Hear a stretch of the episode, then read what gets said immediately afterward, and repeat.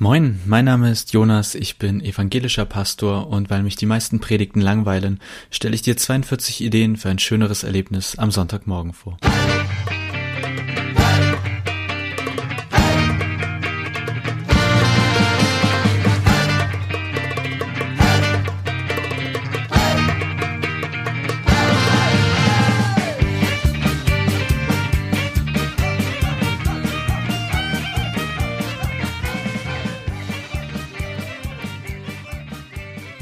Folge 10. Du bist dran. Zehn Folgen haben wir schon geschafft oder habt ihr schon geschafft, habe ich schon geschafft. Herzlich willkommen zu dieser Jubiläumsausgabe von Predigten langweilen mich. Heute das Thema, wessen Worte eigentlich zählen. Ich habe, das ist schon wirklich lange her, eine Predigt gehalten und also ich weiß nicht mehr genau, worüber ich gepredigt habe. Also ich weiß aber, dass es an sich eine irgendwie, ich sag mal, evangelistische Predigt, also eine Predigt war, in die auf Menschen ausgerichtet war, die noch nicht äh, sich Christ nennen oder von sich noch nicht sagen würden, dass sie glauben.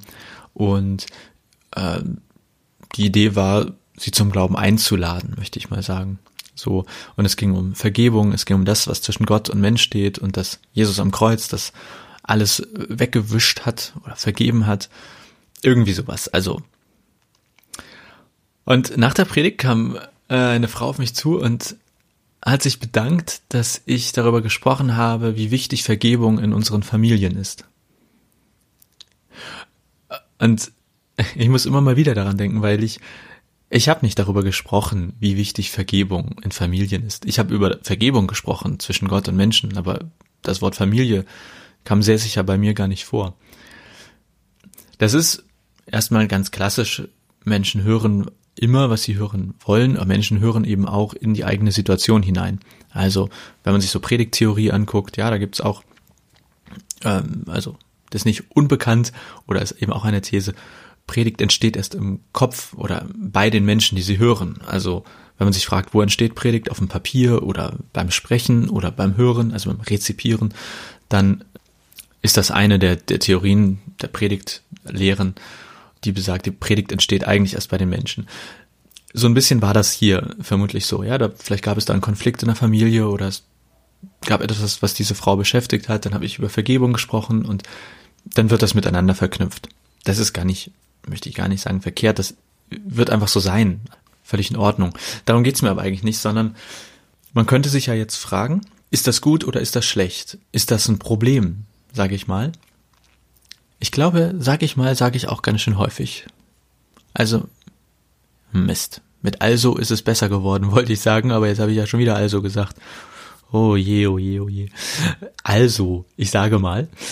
Die Frage ist, ist es ein Problem, dass ich über Vergebung spreche und ich meine die Vergebung, die Gott uns Menschen quasi gibt, schenkt und bei einem Predigthörer kommt nur an, oder nur hauptsächlich an, es geht um Vergebung zwischen Menschen was ja doch ein deutlicher Unterschied ist. Ist das jetzt ein Problem oder kann ich damit gut leben? Ich kann es wahrscheinlich auch nicht abschalten, aber ich könnte natürlich sagen, ich möchte es nicht, ich muss irgendwas, ich muss noch deutlicher sagen, um was es geht in meiner Predigt und dergleichen. Ich glaube, das kann natürlich ein Problem sein, wenn man eine Predigt hält, die so beliebig wahllos wird, dass jeder sich seinen Teil denkt, dann, dann würde ich sagen, dann kann man sich irgendwann fragen, warum da vorne noch jemand steht und eine Predigt hält, wenn eh am Ende jeder quasi sich selber nochmal ausdenken darf, was er aus dem Gesagten macht. Also das ist mir dann zu viel Interpretation. Der Prediger interpretiert den Text und dann interpretieren alle die Predigt und dann äh, kommt am Ende irgendwie, weiß ich auch nicht was raus. Natürlich passiert das immer auf eine Art und Weise. Aber das wäre nicht mein Ziel, dass das so ist, sondern wenn ich eine Predigt schreibe, dann habe ich natürlich vielleicht einen Gedanken oder einen, einen Leitsatz oder einen Zielsatz, von dem ich hoffe, dass er zumindest bei allen Menschen ankommt und dann kann dieser Zielsatz oder dieser Leitsatz ja etwas dort machen. Aber was ich eigentlich sagen wollte.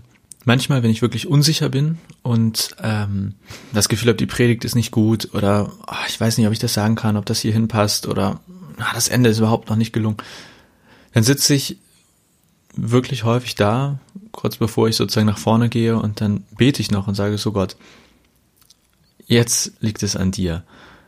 Nimm so viele von meinen Worten weg und lass die Leute so wenig von meinen Worten hören und schenk, dass die so viel von deinen Worten quasi hören oder verstärke deine Worte in meiner Predigt. Was ich damit meine, ich hatte das ja schon in einer anderen Folge gesagt, als es um die Bibel ging, als Gotteswort und Menschenwort und dass die Bibel für mich Gotteswort und Menschenwort ist. Also irgendwie ist das nicht einfach alles von Gott so diktiert, aber es ist eben auch nicht einfach nur irgendein literarisches Werk, wo Menschen was geschrieben haben. Und deutlich abgeschwächt, aber auf eine Art, denke ich, ähnlich von einer Predigt. Am Ende schreibe ich die Predigt, ich habe mir darüber Gedanken gemacht, aber ich tue das ja auch betend und ähm, frage oder bitte Gott im Gebet, mir Worte zu schenken oder eine Auslegung, ein Verständnis für diese Bibelworte zu schenken, die in seinem Sinne sozusagen sind. Und ich bin mir sicher, dass, nein, ich hoffe, dass in den meisten meiner Predigten eben auch etwas steckt, was in Gottes Sinne ist, was seine Worte sein könnten. Die hat mir, die hat er mir nicht gegeben, es sind ganz klar meine Worte. Aber trotzdem hoffe ich natürlich, dass nicht nur ich dort etwas Schönes sage, sondern dass irgendwie das noch von mehr getragen wird, von Gott getragen wird. Und deswegen dieses Gebet am Anfang von Predigten, gerade wenn ich mich unsicher fühle, dass Gott möglichst viel verstärkt, was gut ist, was er vielleicht auch der Gemeinde heute sagen möchte, und mich entweder die falschen Sätze, also dass ich die vergesse zu sagen oder dass die bei den Leuten nicht so richtig ankommen. Das ist mein Versuch, mein, nachdem ich schon die Predigt hoffentlich so ein bisschen mit Gott vorbereitet habe, spätestens kurz bevor es losgeht, Gott nochmal redigieren zu lassen. Also ihn nochmal drüber sehen lassen und nochmal Korrektur also dann nochmal noch mal zu korrigieren. Trotzdem wird das nicht immer gelingen, das ist mir völlig klar. Es werden immer auch Worte von mir dabei bleiben. Es wird immer etwas dabei bleiben, wo man sagt, das war einfach Jonas und wahrscheinlich hatte Gott nicht so viel damit zu tun. Trotzdem heute, Folge 10, du bist dran. Damit meine ich, du, Gott, bist dran. Oder eben auch, du bist nicht dran, nämlich du, Predigtproduzent, bist nicht immer dran. Du darfst auch mal Gott ranlassen damit meine ich, wenn ich es auf einen Satz runterbrechen soll, nicht meine, sondern Gottes Worte zählen. Und ich hoffe, dass möglichst viele von seinen Worten in meinen Predigten stecken. Wohl wissend, dass das niemand kontrollieren kann und dass das nicht messbar ist. Und um das zu verbinden mit dem Beispiel mit der Frau, die sozusagen aus meiner Sicht was ganz anderes gehört hatte als das, was ich gesagt hatte, mir passiert sowas immer mal wieder. Und ich kann das natürlich negativ sehen, aber ich habe mir zumindest versucht anzueignen, dann zu denken, okay, vielleicht hat Gott auch hier das verstärkt, was eben für diese Frau gerade dran war. Und hat meine Worte etwas zurückgestellt, weil ich hatte vielleicht mit der Predigt die Idee, ich möchte, dass Menschen irgendwie sich eingeladen fühlen zum Glauben, vielleicht mal wiederkommen, vielleicht sagen, ich habe, das, das war voll berührend und ansprechend, ich möchte weiter drüber nachdenken, wie das mit dem Glauben ist. Das waren so meine Gedanken und Hoffnungen. Und für diese Frau war das vielleicht gar nicht dran. Also vielleicht, weil sie nicht wollte, Okay, weil sie woanders unterwegs war mit ihren Gedanken. Vielleicht aber auch, weil, weil Gott sozusagen seine Worte verstärkt hat und meine etwas zurückgenommen hat. Was hat das mit langweiligen Predigten zu tun? Das ist natürlich jetzt fast schon, na, das ist überhaupt nicht nachweisbar, ja, oder irgendwie aufzeigbar. Aber ich glaube, oder meine Erfahrung ist, nee, ich, ich möchte sagen, meine Erfahrung ist, wenn ich mit dieser Offenheit hineingehe und es wirklich schaffe, im Gebet die Predigt, bevor ich sie halte, an Gott abzugeben und zu sagen, deine Worte zählen, nicht meine, dann behaupte ich, dass das etwas mit der Predigt macht. Dass es so etwas wie Räume eröffnet. Räume auch mal zurückzustecken. Vielleicht nicht eins zu eins bei dem zu bleiben, was man sich vorher überlegt hat, sondern wenn, wenn einem ein Gedanke kommt während der Predigt, vielleicht einfach mal darauf vertrauen, vielleicht Vielleicht passt der jetzt auch, vielleicht soll ich den jetzt sagen. Wenn einem plötzlich noch ein Beispiel einfällt, vielleicht den Mut haben, es auch nochmal zu sagen.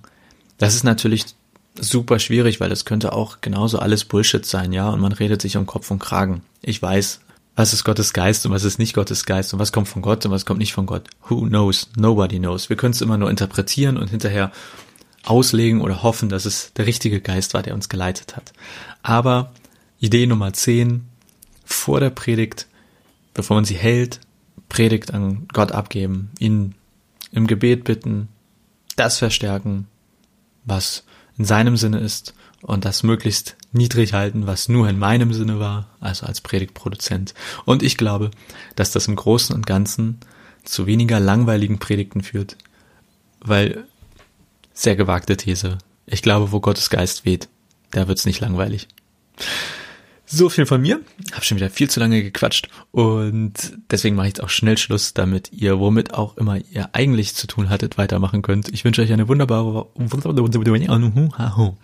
hm. Ich wünsche euch eine wunderbare Woche und wir hören uns hoffentlich in der nächsten. Bis dann.